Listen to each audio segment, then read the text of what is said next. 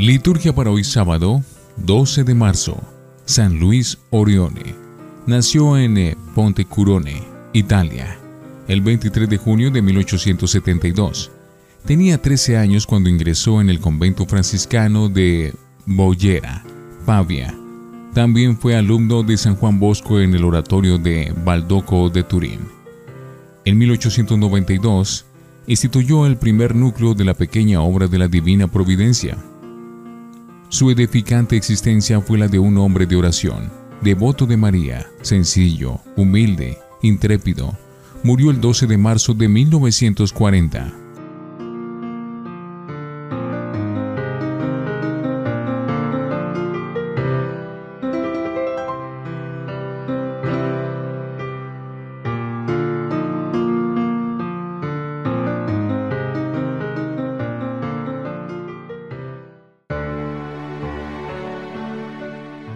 Antífona.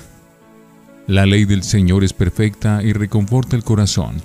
El testimonio del Señor es veraz y vuelve sabios a los sencillos. Oremos. Señor y Padre eterno, haz que se conviertan a ti nuestros corazones a fin de que, viviendo consagrados enteramente a tu servicio, te busquemos siempre a ti y nos dediquemos a la práctica de las obras de misericordia por nuestro Señor Jesucristo, tu Hijo. Primera lectura del libro del Deuteronomio, capítulo 26, versículos 16 al 19. En aquel tiempo, habló Moisés al pueblo y le dijo, El Señor tu Dios te manda hoy que cumplas estas leyes y decretos, guárdalos, por lo tanto, y ponlos en práctica con todo tu corazón y con toda tu alma Hoy has oído al Señor declarar que Él será tu Dios, pero solo si tú caminas por sus sendas, guardas sus leyes, mandatos y decretos, y escuchas su voz. Hoy el Señor te ha oído declarar que tú serás el pueblo de su propiedad, como Él te lo ha prometido, pero solo si guardas sus mandamientos, por eso Él te elevará en gloria, renombre y esplendor, por encima de todas las naciones, que ha hecho, y tú serás un pueblo consagrado al Señor, tu Dios, como Él te lo ha prometido. Palabra de Dios. Te alabamos, Señor. Salmo 118. Dichoso el que cumple la voluntad del Señor.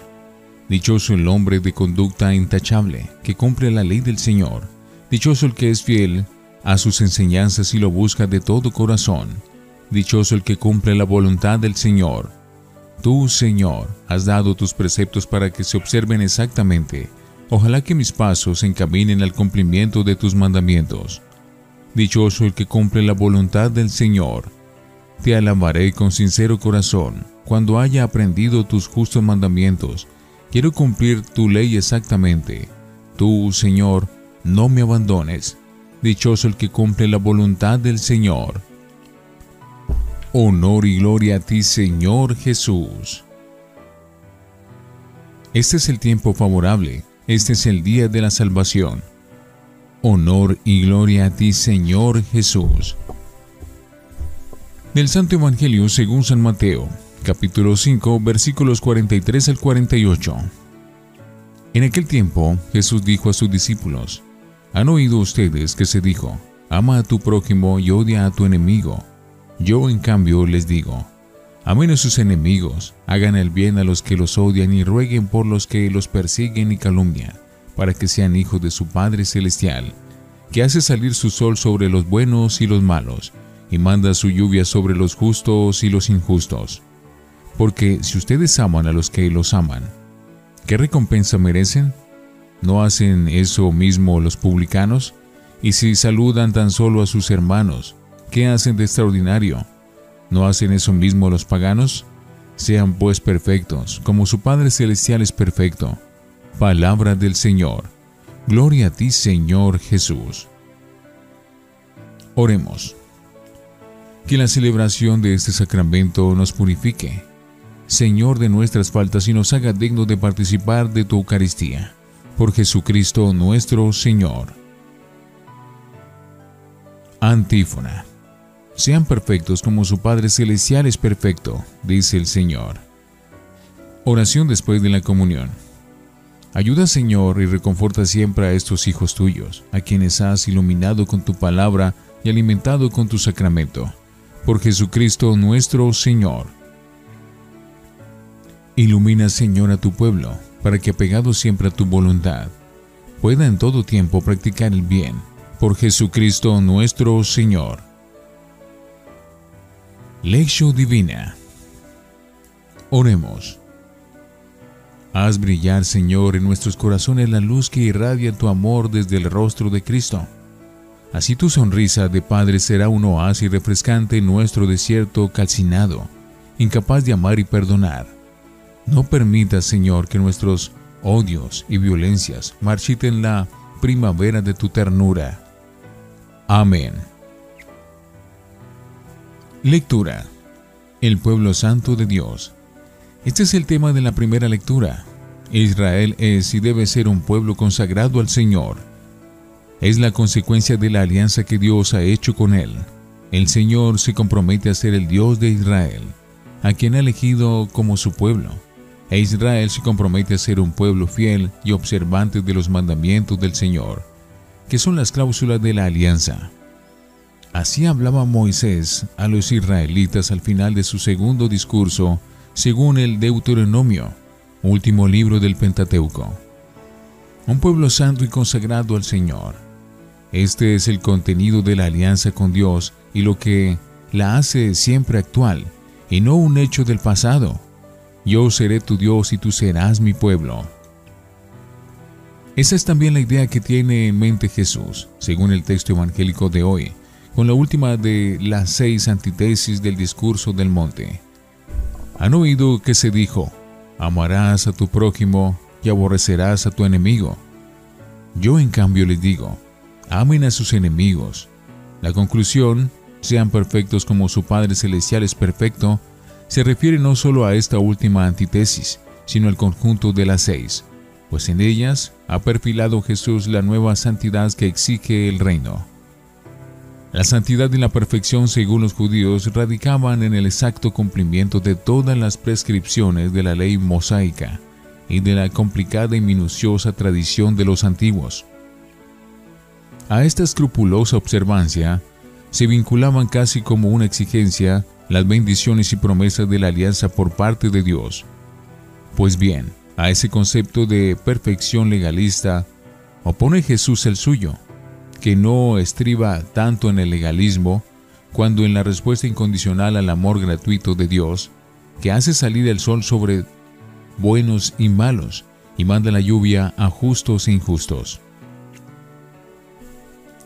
Jesús devuelve la pureza y validez original de la ley de Dios desde la óptica del amor, pero un amor que trasciende lo estipulado en la antigua alianza, un amor sin limitaciones ni discriminaciones según la sabiduría del refrán. La medida del amor es amar sin medida. No basta con amar a los que nos aman. Hay que amar incluso a los enemigos, y no solo de palabra, sino con obras de justicia y caridad, de misericordia y perdón. De esta manera, estaremos avanzando por el camino señalado por Jesús, la santidad y perfección de Dios mismo.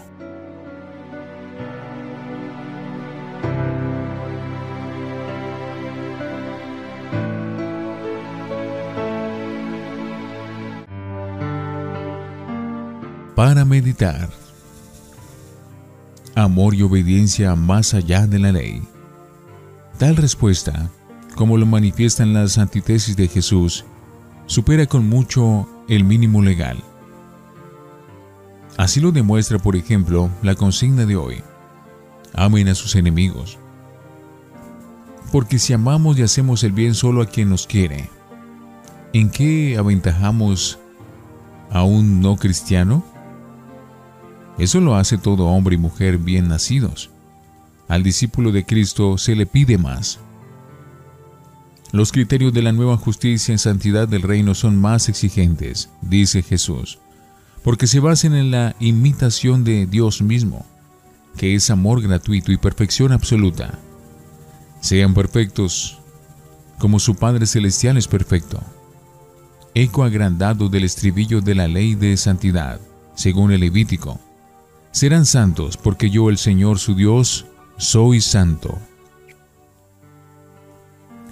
La voluntad de Dios se manifiesta no solo en la ley escrita, sino más allá, incluso en lo profundo de la conciencia personal, llamada por Dios a la obediencia total de la fe con Cristo y como Cristo. El pasaje evangélico de hoy es fundamental para la impostación de la moral cristiana, por la nueva justicia religiosa, para la nueva perfección, para la nueva santidad del reino. Solamente así seremos mejores que los letrados y fariseos del tiempo de Jesús. La ley del amor cristiano, por ser respuesta al amor de Dios en Cristo, es ley del máximo. Como consecuencia de esta moral de la gratuidad, aparece la sin razón de una moral del mérito y de una religión de contrato y compra-venta con Dios al estilo automeritorio de los fariseos porque Dios nos amó primero. En esto consiste el amor, no en que nosotros hayamos amado a Dios, sino en que Él nos amó primero y nos envió a su Hijo como propiciación por nuestros pecados. Queridos, si Dios nos amó de esta manera, también nosotros debemos amarnos unos a otros. Nosotros amemos a Dios porque Él nos amó primero. El cristiano debe saber dar razón de su fe manifestando en su conducta la respuesta de la elección gratuita de Dios. Esa elección, vocación, se realiza continuamente por medio de Jesucristo, que es el lugar personal de la nueva alianza con Dios y el cumplimiento efectivo de sus promesas de bendición. Son los sacramentos de la vida cristiana, como el bautismo, la reconciliación y especialmente la Eucaristía, el nuevo espacio natural de una alianza de amor siempre renovada por Dios a su nuevo pueblo, la iglesia, y a cada uno de los miembros de esta, es decir, a cada uno de nosotros. Reflexionemos. ¿Somos conscientes de que nuestro bautismo es una alianza con Dios, que nos exige consagrarle a Él toda nuestra vida y procurar ser santos como Él mismo lo es? Oremos.